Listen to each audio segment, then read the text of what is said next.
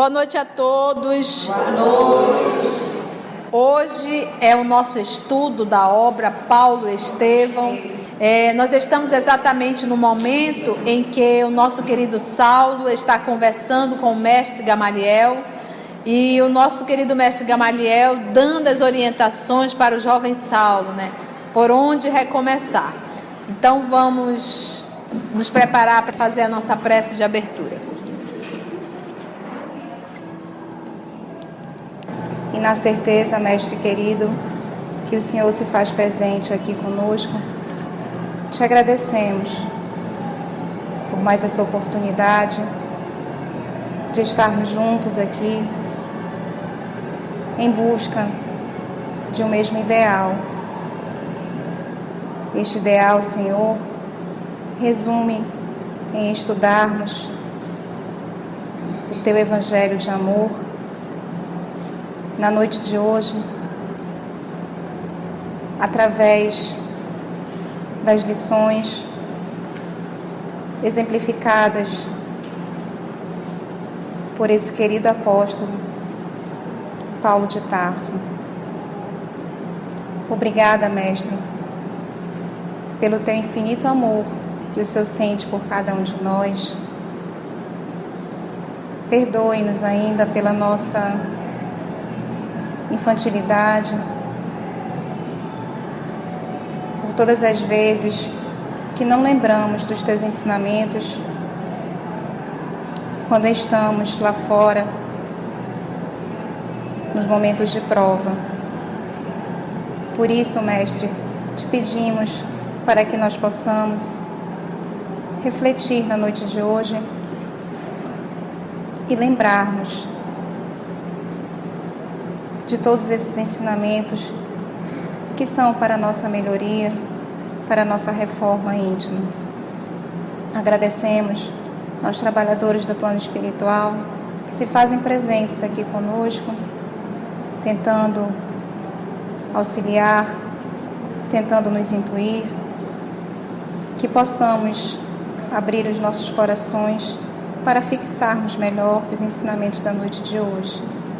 Envolva também, Mestre amado, aqueles nossos irmãos que fazem parte desse estudo, que por motivos diversos não puderam estar conosco na noite de hoje. Que eles possam ser envolvidos pelo teu amor, pela tua luz, pela tua paz. Que possamos, Senhor, ter uma noite de estudo repleta de tranquilidade, de harmonia principalmente, Senhor, de muita alegria. Que assim seja. Muito bem, obrigada, querida. Então, vamos lá. Hoje o nosso o nosso irmão Roger vai fazer a voz do Paulo e o nosso querido professor Valdeir irá fazer a voz do nosso irmão Gamaliel.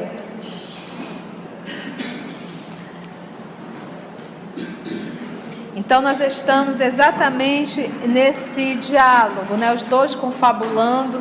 Saulo foi procurar realmente o mestre, porque ele está assim. Por onde começar? O dinheiro acabou, Rabino não mais sou. o que fazer, né? E ele disse: Olha, por mim eu ficaria aqui mesmo em Palmira e começaria o TA aqui. E o, mestre Gamaliel disse assim: Olha, eu acho um perigo muito grande você é, voltar para Jerusalém na condição que você está, porque você ainda não. A semente ainda está. Não germinou. Você precisa primeiro ter um conhecimento maior, você precisa desse tempo para poder se arvorar a voltar a Jerusalém. Porque a vontade de Saulo era converter o mundo. Esse é o trabalho do mestre Gamaliel. E, obviamente, gente, que ele estava sendo ali um instrumento da vontade de nosso Senhor Jesus. Então vamos lá. É, último parágrafo. As considerações convencionais poderiam perturbar-te. Agora que necessitas terminar o homem velho, a golpes de sacrifício e de disciplina. Foi o nosso último estudo. Aí vem Saulo de Tarso. Compreendo e obedeço em meu próprio benefício. Murmurou Saulo com atenção. Aliás, Jesus exemplificou tudo isso, permanecendo em nosso meio, sem que o percebêssemos. Você está vendo a consciência dele? Porque Jesus ficou 30 anos no anonimato, trabalhando como um carpinteiro. Tanto é que ele era conhecido o carpinteiro. O moço tacense pôs-se a meditar na elevação dos alvitres recebidos. Iniciaria uma existência nova, tomaria o tear com humildade. Alegrava-se ao recordar que o mestre não desdenhara, por sua vez, o banco de carpinteiro. O deserto lhe proporcionaria consolação, trabalho e silêncio. É como se dissesse assim: se o mestre, o governador, o Messias, aceitou ser um carpinteiro, por que, que eu não posso ser um tecelão que sou muito menor do que o mestre? E fica essa dica para gente. O deserto lhe proporcionaria consolação, trabalho e silêncio. Quando a gente faz um estudo, a gente sai com muito material na cabeça. Muito material na cabeça. Então você sai, sai nessa reflexão, entra no teu carro, se você tiver com alguém, conversa sobre o estudo. Mas no teu quarto à noite, no silêncio, repassa o estudo todo na tua cabeça, reflita, veja aquelas partes que muito mexeu com você, veja aquelas partes que não está de comum acordo com a tua atitude. Então, se nós não fizermos esse movimento de reflexão, por exemplo, aqui no estudo, eu sei que vocês estão refletindo.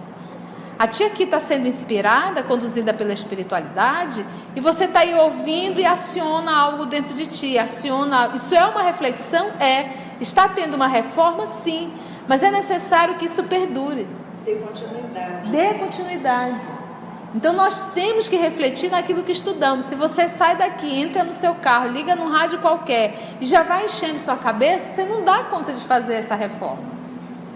Isso é algo que tem que ter continuidade. Você imagina que Saulo passou três anos, vai falar daqui a pouco, no deserto, trabalhando e estudando as anotações de Levi junto com o casal Aquila e Prisca.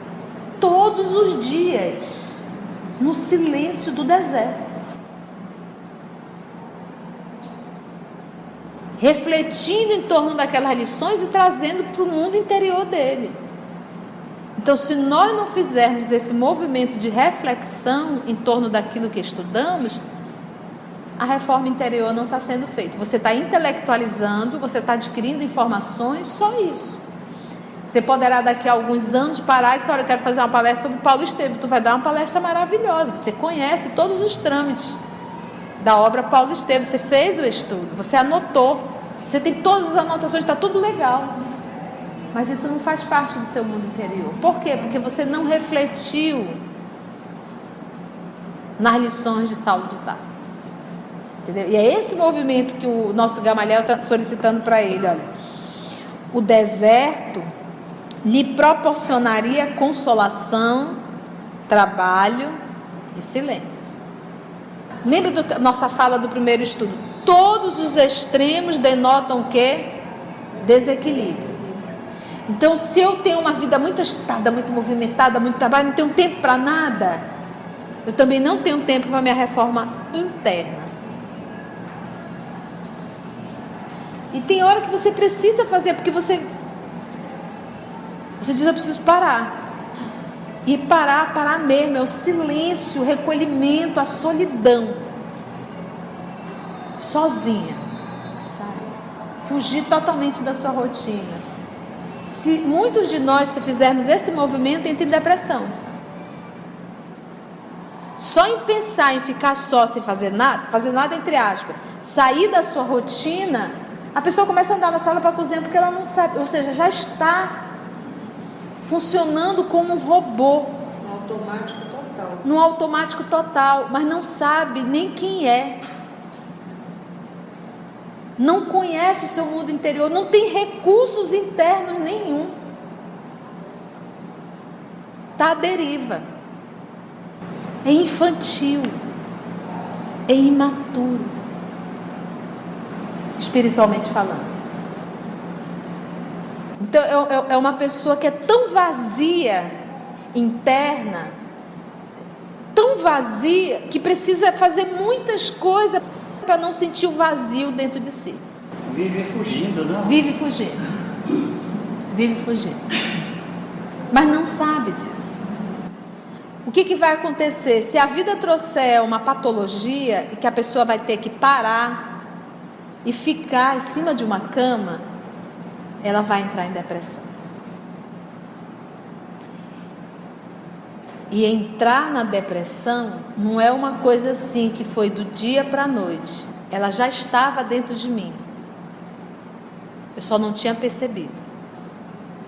Nessa parada em que aí deixa de, o, cérebro mecanicamente, porque o, o próprio movimento, o exercício, a falta do exercício vai me deixar de fabricar serotonina, noradrenalina, substâncias que me promovem alegria,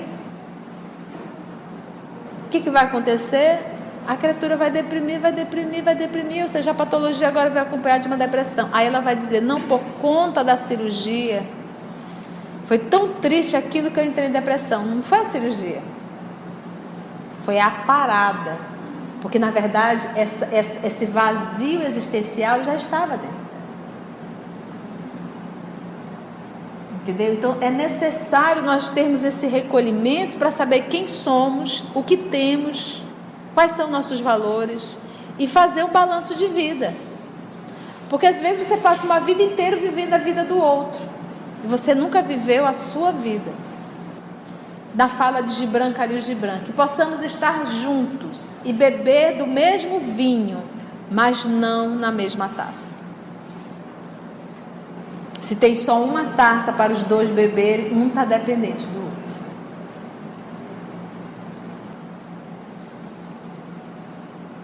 Não é verdade? Então olha aqui esse movimento. E o nosso Saulo de Tarso, ele se tornou grande. O começo foi no deserto.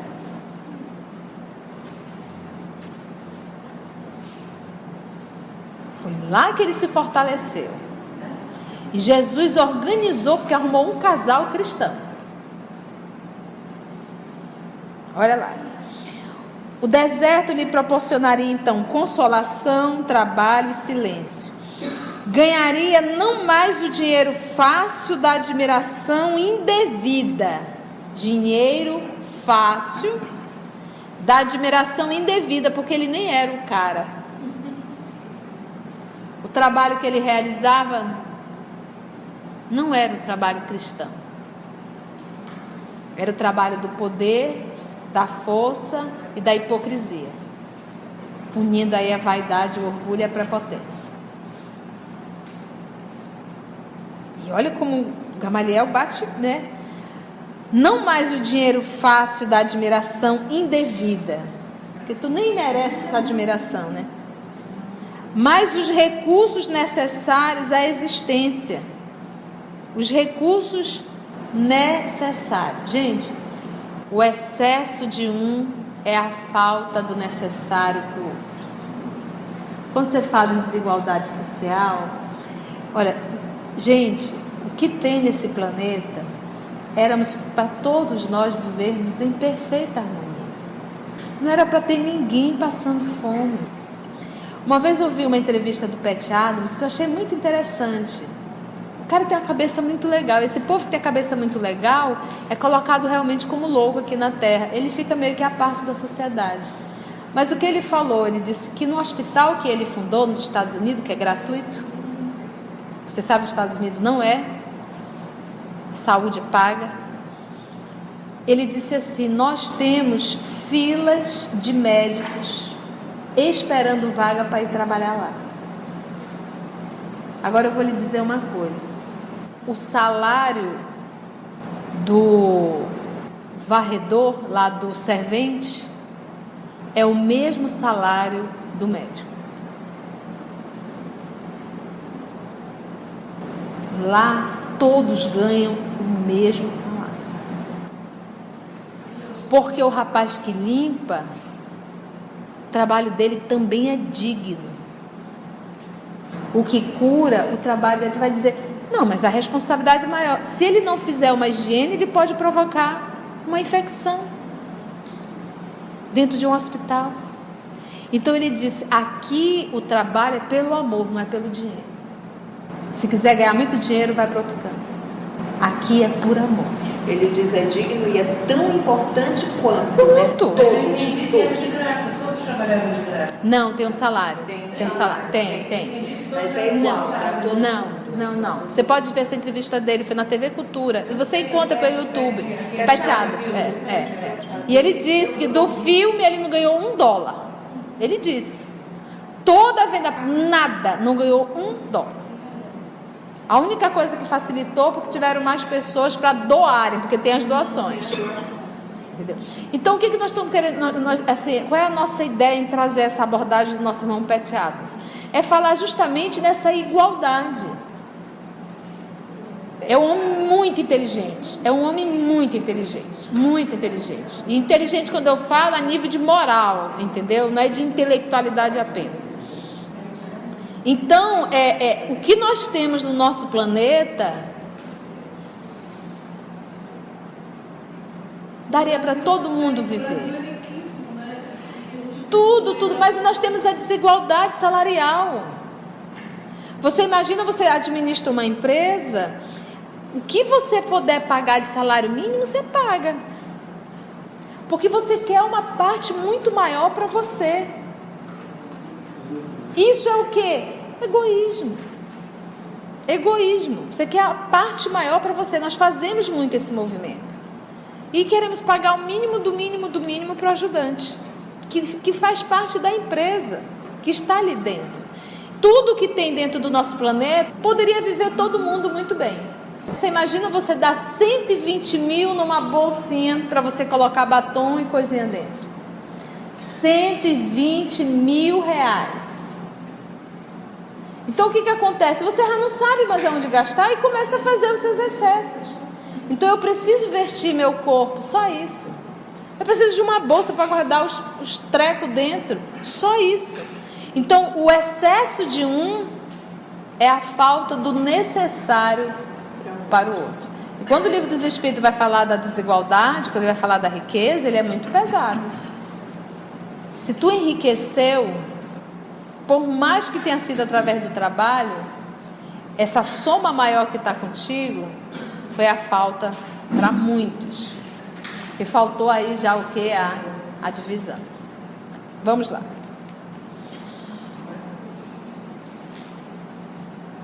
Ganharia não mais o dinheiro fácil da admiração indevida, mas os recursos necessários à existência. Só necessário com o sublime valor dos obstáculos o que? Vencidos. Obstáculos vencidos. Porque onde é que a gente se enrola? Gente, quando eu sou uma pessoa que me sinto pequena, eu preciso de objetos externos para mostrar que eu sou grande, porque eu ainda me sinto pequena. Então eu preciso da última, a última roupa do ano, eu preciso estar coberto de joias, eu preciso ter um carrão, eu preciso, eu, eu preciso, eu ponho na rede social que eu estou viajando para tal canto, para tal canto, para tal canto, porque é uma necessidade interna, porque eu me sinto pequena. Então eu preciso colocar no outdoor para eu me sentir grande.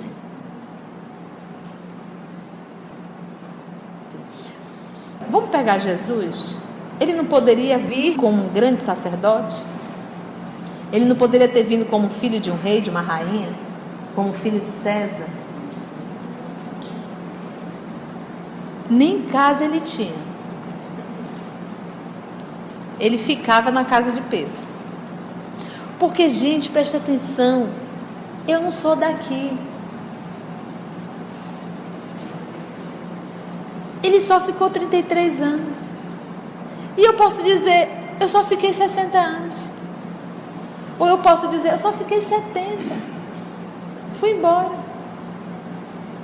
Eu vou acumular tesouros na terra onde o homem rouba e a traça corrói?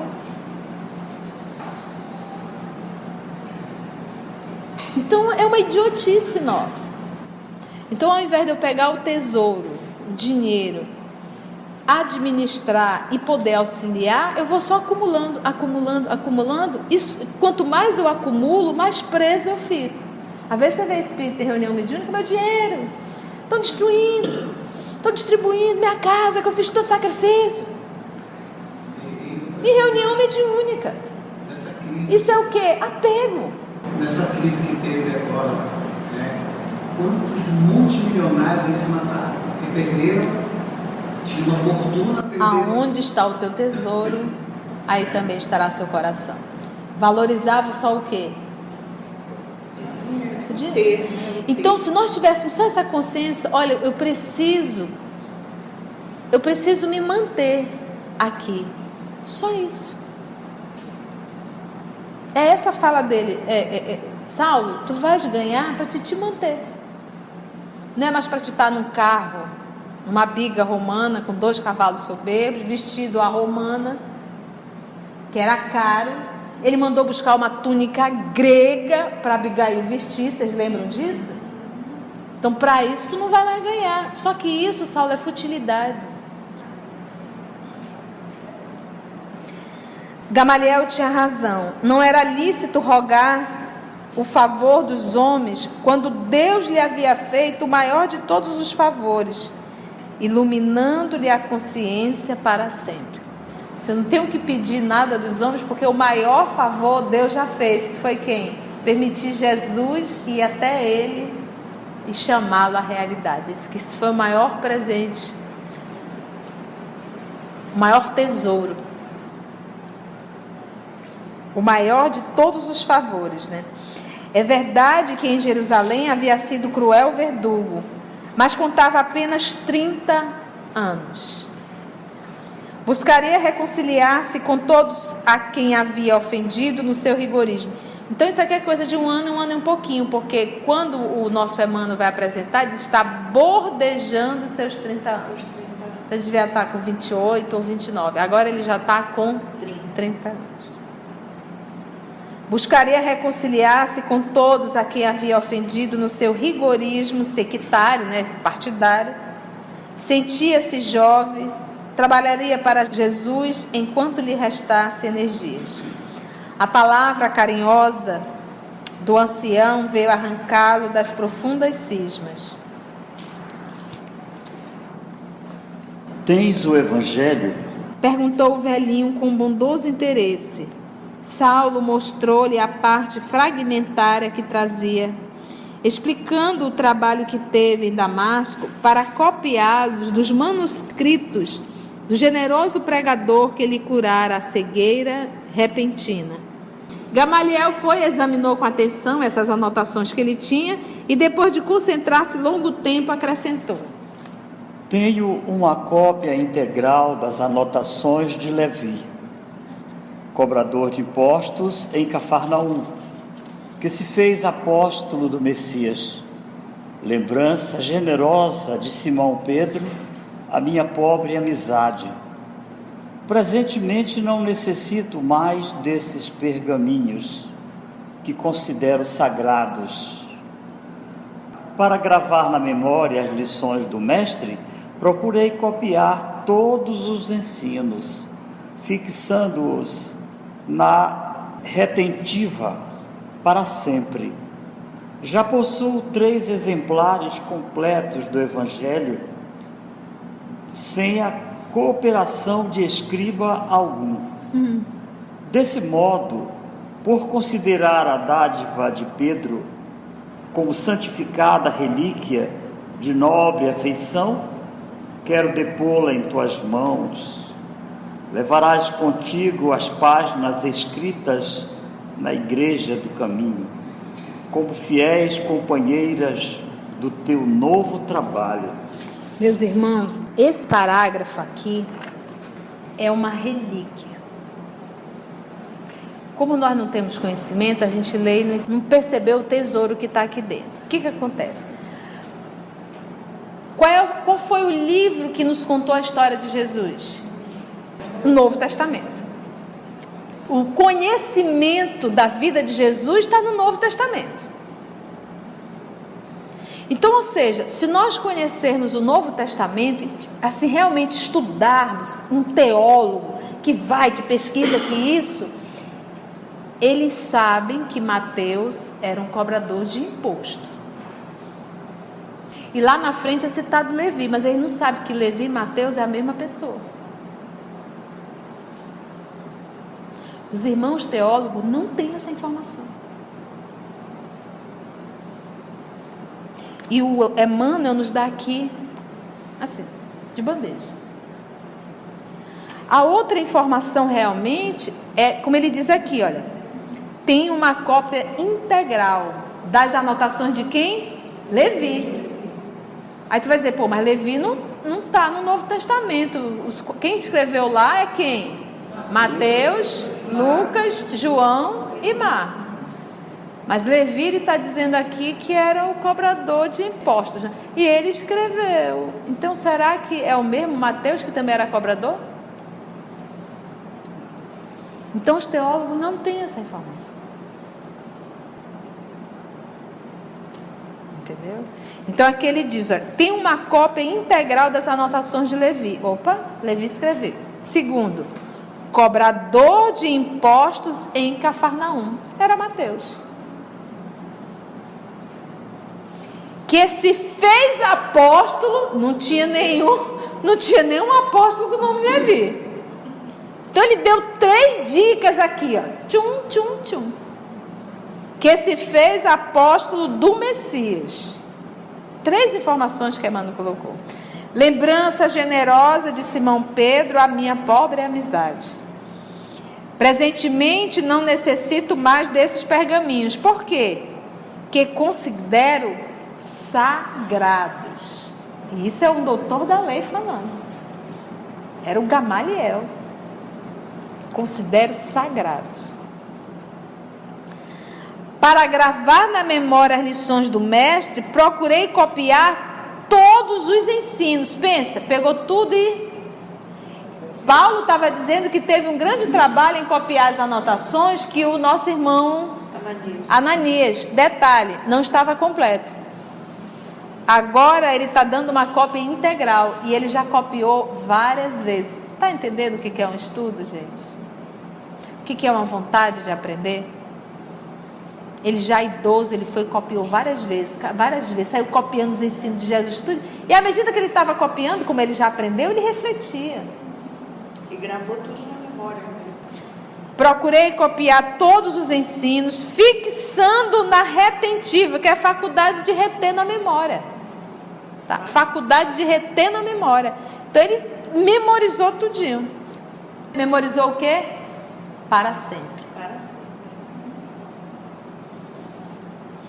Eu não sei vocês, mas quando a gente já lê uma obra, passa muito, muito, muito tempo. Aí você não lembra mais o que está dentro daquela obra. Mas você pega a obra para reler, o que, que vai acontecendo? As lembranças vão, vão ver. Quando ele diz aqui para sempre, qualquer encarnação de Gamaliel ao ler as anotações do nosso Senhor, de Levi, de Mateus, de Lucas, de João, de que seja quem for, quando ele lê, vai acionar a emoção de Gamaliel. Às vezes você pega, eu tive essa impressão quando eu peguei o livro dos Espíritos para estudar, a impressão que eu tinha que eu já tinha lido aquilo ali.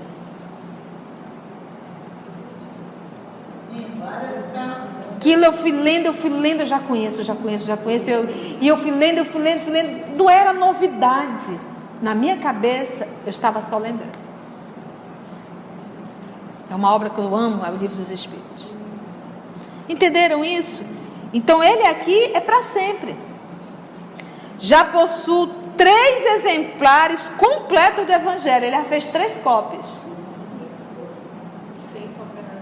Desse modo, por considerar a dádiva de Pedro como santificada relíquia de nobre afeição, quero depô-la em tuas mãos. Poxa, ele deu, original. Porque ele não poderia. Olha o que é o desapego. Um ser apegado, ele disse assim, olha, eu tenho três cópias, vou te dar uma cópia. Eu já fiz a cópia, está aqui. Não poderia fazer isso? Ele pegou o original, aquela que ele recebeu de Pedro. Ele já percebeu, eu estou desencarnando. Vou reter isso aqui. Não, depois que eu morrer, tu pode passar aqui e pegar. Porque diz que o desapego é você dar em vida. Em vida física. E não dizer, não usa mais depois que eu morrer.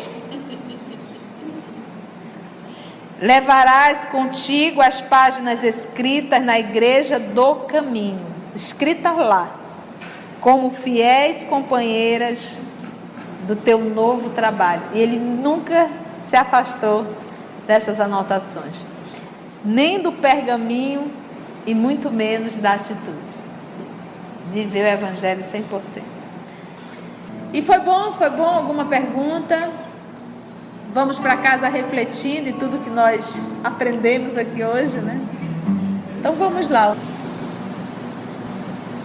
Amado Mestre Jesus, mais uma vez, Senhor, só temos a te agradecer por mais essa noite de estudos, essa noite de encontros, de abraços, de alegria, de fraternidade. Noite, Senhor, onde estudamos o Teu Evangelho, onde estudamos essa obra magnífica, Paulo Estevam, onde aprendemos, Senhor, um pouquinho mais para a nossa reforma moral. Agradecidos somos a todos os médicos, enfermeiros, terapeutas que aqui estiveram conosco, trazendo os seus pupilos para estudar conosco mas também nos ministrando passes, bálsamos para o nosso corpo perispiritual e curando até o nosso corpo físico. Nós te agradecemos por tudo isso, Senhor, e te rogamos que possamos retornar aos nossos lares com essa mesma paz que aqui estamos, com essa tranquilidade, com essa alegria. E te rogamos, Senhor Jesus, Sabemos que todo dia, Senhor, é dia das mães. Mas se convencionou um dia para homenageá-las. Nós te rogamos, Senhor Jesus, que faça chegar àquelas que já se encontram no mundo espiritual a flor da nossa saudade, do nosso amor e do nosso muito obrigado por tudo que fizeram por nós quando estavam aqui e continuam fazendo de onde estão. Muito obrigado, Senhor Jesus. Que a tua paz fique conosco hoje e por todo sempre.